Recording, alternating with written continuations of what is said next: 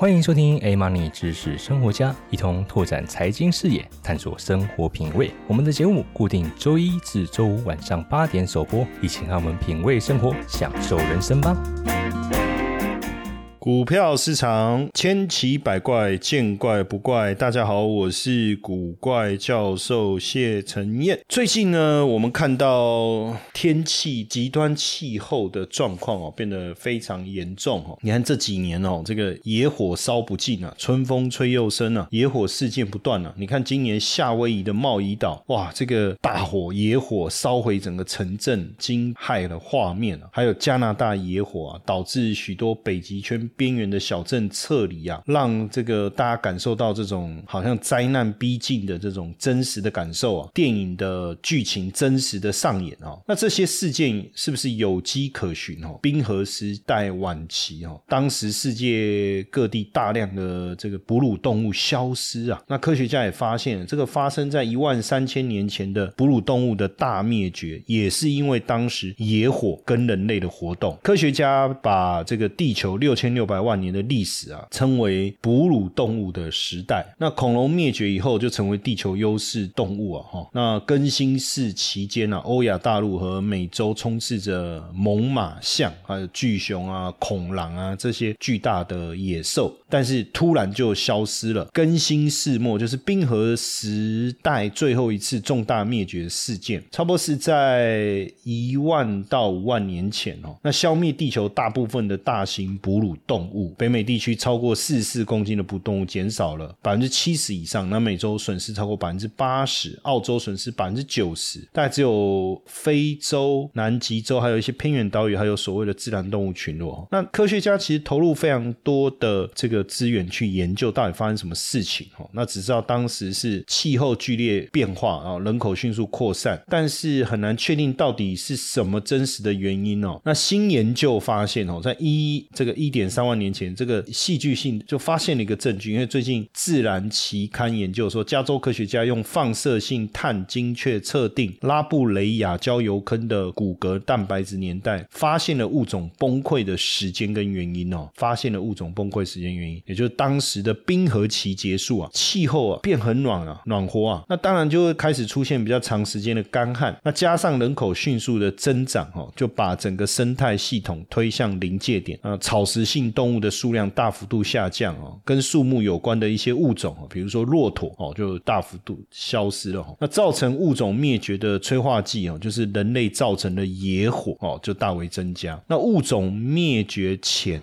一千年，年平均气温上升五点五度 C，湖泊开始蒸发。那一万三千年前，生态系统就进入长达两百年的干旱哦，剩下的树一半死掉。那会吃叶子的大型食草动物越来越少哦，那这个死亡。以后啊，植皮就堆积在这个地面哦。那加上这个北美的人口开始扩张，然后发现了火，用火。那因为人类这个用火有几十万年的历史哈。那虽然不至于造成破坏性的影响，但是在物种灭绝前两万年内哦，就类似的干旱，那火灾发生的几率本来是非常低的。但是有人类以后，火开始成为生态的威胁哦，所以当时就是火灾增加了频。率啦，规模都变大了哈，这可能是一个原因哦。那当然，现阶段气候变暖了，人口增长，生物的多样性，还有人为火灾的组合，跟当时物种灭绝的条件，哇，有高度惊人的相似哦。那虽然说，当然大家会说，哎，这一次这个夏威夷的这个火灾啊，到底是怎么一回事哈？到底是怎么一回事哈？但实际上，当然还是有这个人为的因素存在哈，因为据说这一次。夏威夷的野火就是因为电力设备故障，电力设备故障。然后加州这个沿海百分之九十以上的野火都是因为倒塌的电线，还有一些人类活动而引发的哦。所以大家还是要去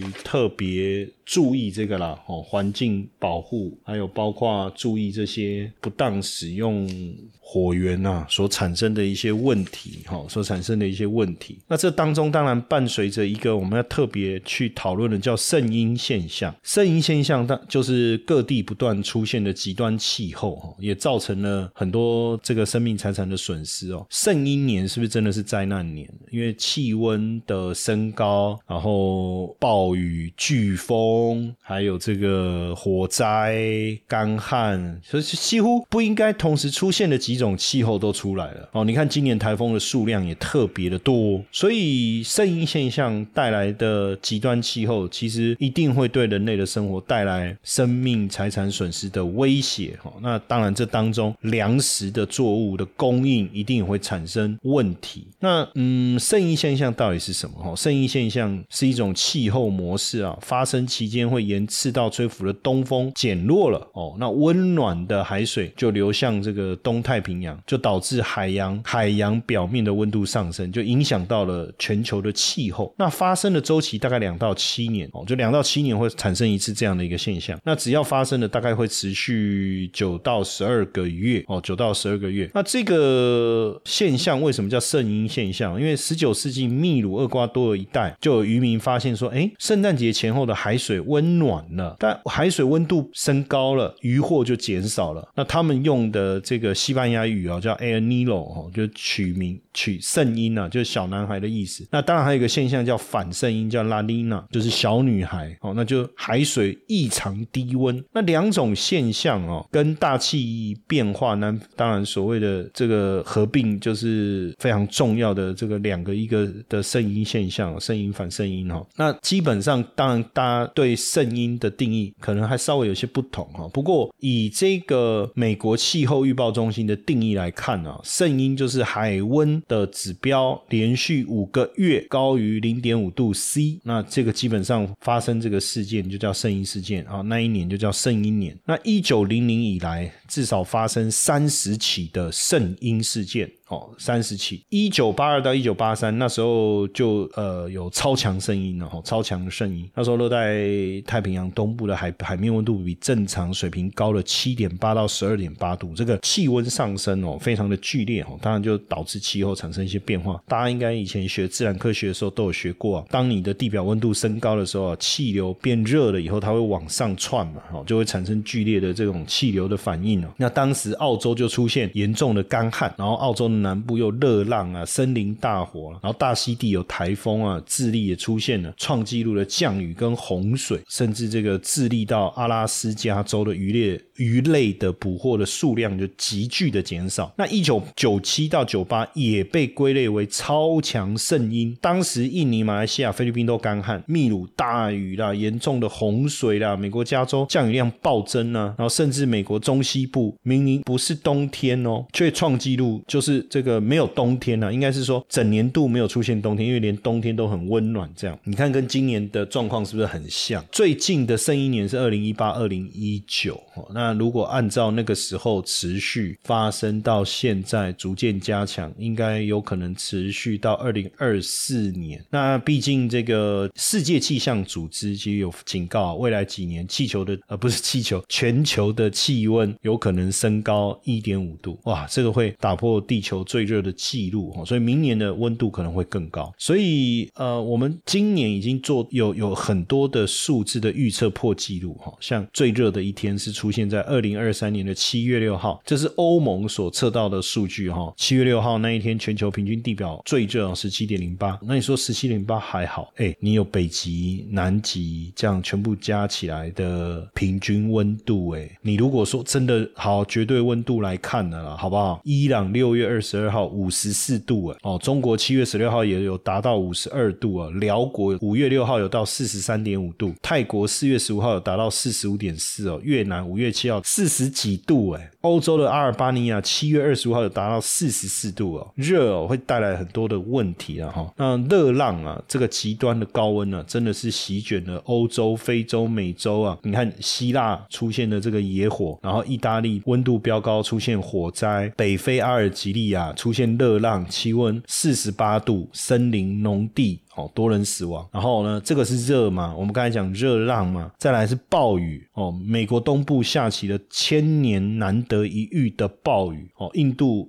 这个北部啊也好雨成灾啊，那更不用讲中国这一次北京所下的暴雨的一个情况哦。那还有这个南极的海冰的面积啊，今年是异常的低啊，数百万年来才看到这个。那大家知道南极的这个海冰啊，可以调节地球的温度哦，也是企鹅啊、海豹啊、磷虾这些生物维生的环境哦。所以你面积数量快速的减少，也会破坏整个生态啊啊！这个时候我们人类要怎么办？当然我们要想办法不要再持续破坏地球，所以一定要致力于节能减碳、推动绿化、建筑降温这些，这绝对绝对刻不容缓啊！这个真的要特别在这边跟大家好好的说明啊！哈，好好的说明，不然你看这一次的这个包括加拿大哇，严重啊！这个野火已经已经超过一个月了，持续在狂烧，整个加拿大火，这个森林大火已经烧掉了一个希腊国土的面积嘞，包括法国的野火也超过南部啊五百公顷的土地哦，然后这个印度北部的暴雨，他们的湿婆神庙倒塌，也带走了不少的人命啊，甚至在这个呃河边的这个学校，竟然这个整个建筑物啊被暴涨的河水给冲走啊，那现在这样看起来啊，这个。很像电影《明天过后》的这个情节啊，真的发生了，连夏天都会下冰雹。这十年来，全球气温已经高于工业革命前摄氏一点零九度了。那自一九八零一八五零年以来，过去五年哦，创下最热的记录。跟一九零一年、一九九一年相比，海平面上升的速度增加了两倍啊！哦，一九九零年以来啊，全球冰川的退缩和北极融冰有百分之九十是人为的影响。那一九五零年以来，热浪在内的极端高温气候变得更为严重，而且寒冷气候变得不频繁哦，也不平严重哦。那真的要小心哦，因为热会导致这个北极、南极这个冰的那个融化的话，海平面会升高哦。那这个如果持续下去的话，对地球整个生态环境的影响会非常非常的大哦。六周高效学习美股策略课程，免费直播时听，我们现在限额一百位。五十分钟的课程，告诉你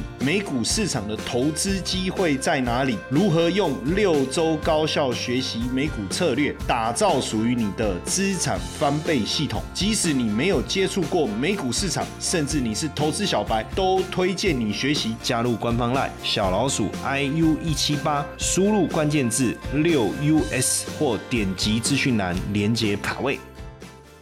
所以，呃，这个潜在温度升高，当然，这个巴黎协定啊，要加速这个节能减碳。哎，可是要怎么怎么去缩短呢？哦，那如果。就是你要去减少碳排放啊，可是你说像我们现在天气这么热，因为你升温了嘛，天气很热嘛，所以我们就开冷气嘛。那冷气一开，哈，不是又增加了碳排放吗？这个到底要要怎么解决这个问题啊？所以现在当然各国减碳的政策啊，都要透过相关气候的法来强化约束哦，强化约束哦。那各国也都宣布了碳中和的一个目标。那当然从这个方向来看呢。极端气候的投资啊，哦，也是一个可以思考的方向啊。因为联合国的环境规划署哈，在十月二十八号公布年度的报告就有讲到哈，在之前公布的报告就有讲到，各国要降低温室气体的排放哦，降低温室气体的排放。那所以呢，这当中当然就会产生所谓的新能源的商机，绿电的一个商机，绿绿电的概念的商机哦，绿电概念的商机，当然就是。我们所谓的风力发电啊，太阳能发电啊，在水力发电啊，地热发电啊，这些就是我们之前所谈过的哦，所谓的新能源的商机哦，新能源的商机。那现在地球确实需要积极推动能源转型哦，需要。所以呃，未来你会直接看到，当然我们在讲极端气候，然后我们讲极端气候投资。那这个时候，什么叫极端气候投资？就是在这个极端气气候的变化之下，什么样的产业会受惠？当然说啊，有人听到这，突然在想说圣婴现象，然后火灾。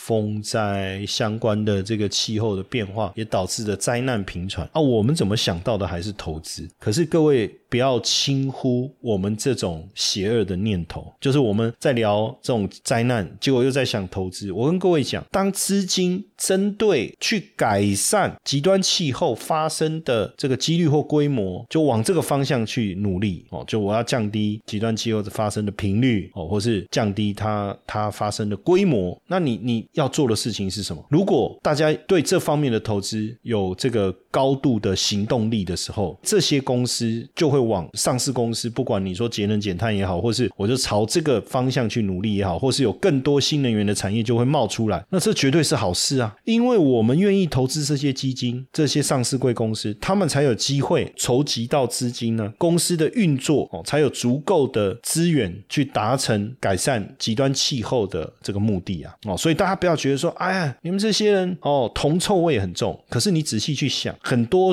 科技的进步、工业化的革命，然后到科技的进步，这个过程当中，其实都是因为资本市场的力量，才能够去更积极的推动这些变化或改革。你看，包括 AI，包括辉达。假设今天没有股票上市，坦白讲，你真的可以看得到 AI 能够出现这么惊人、高速度的转变吗？因为辉达没有足够的资金去发展，对不对？所以，我们我们要去思考这，往这个方向去理解，你就知道为什么这是对的哈。那当然，就气。候这个角度来看呢，大概几个几个主要的方向嘛，哈，因为现在减碳的科技哦，还有包括各个政府资源导入相关有关于减碳的这个部分哦，然后政府也会有更多的补贴在这方面嘛，哈，那我们去思考有几个呃减碳的商机啊，产业的商机，一个是运输业哦，运输业当然我们直接讲就是电动车啦，哈，电电动车燃料电池啦，自驾车啦，共享搭乘技。术啦，再来就是电力，你要达成零碳排啊，要比现在可能要多十九二十倍的再生能源哦，所以可再生能源哦，绿能啊、氢能啊也好，还有包括管理电力的这些智慧科技也好，变得非常的重要。再来是工业自动化、数业化是这个工业推动，比如说智慧工厂、云端、五 G 产业这种转型的过程，还有建筑业，建筑怎么样在基础建设当中大量的运用用这些绿能的这个这个材料哦，那包。括我们自己消费者可能也要努力吧，尽量。我觉得少吃肉这件事情确实是有帮助啊，可是就饮食习惯来讲，可能有点困难哦。可是这我们做好分类啊，哦，这些其实都会有有有帮助的哦。最后其实都会有帮助。所以为什么像现在很多的创投啊，跟这个私募基金也闻到了所谓气候科技的这个成长的味道哦，然后往这个方向啊去做投投资哦，包括苹果啊、Meta，他们其实也开始去。投资这一类的机会哦，这一类的机会，所以开始去把跟气候因素有关的话题纳入自己的投资管理当中啊，哦，确实是一个非常重要的一个过程。所以现在当然也有所谓的 ESG 啊，哦，永续、零碳排、绿能哦，这些其实都是未来大家在参与这个极端气候发展过程中哦，可以特别去注意的。但是当然，大家在谈这个永续啊，会觉得说。哎，永续真的绩效会比较好吗？永续真的绩效会比较好吗？因为它要付出更多的成本啊，在社会形象上面哦，对股价的收益真的是会比较好吗？实际上，按照如果我们愿意往 ESG 这个方向出发的话，未来哦这一类的股票的表现一定会比较受到投资人的青睐哦。那永续投资当然你要不断的去优化你的 ESG 策略哈，然后不管是主动的或被动的。啦，哦，我觉得以目前来看，其实都都没有什么太大的问题，哈。那当然有分，有的是叫 ESG 嘛，有的叫低碳嘛，有的叫清洁能源，哦，有的叫环境基金，有的是气候解决方案基金，哦，有的是气候转型基金，有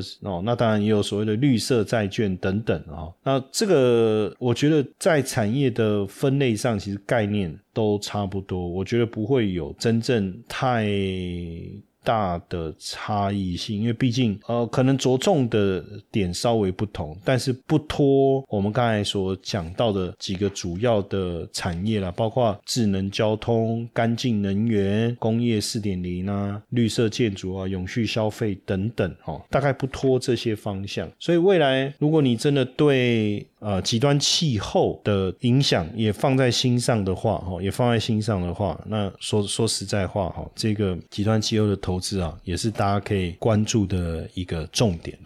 Hello，各位听众铁粉们，如果喜欢 AA Money 知识生活家，请大家多多按下分享键，你们的小动作是支持我们的原动力，快去分享吧。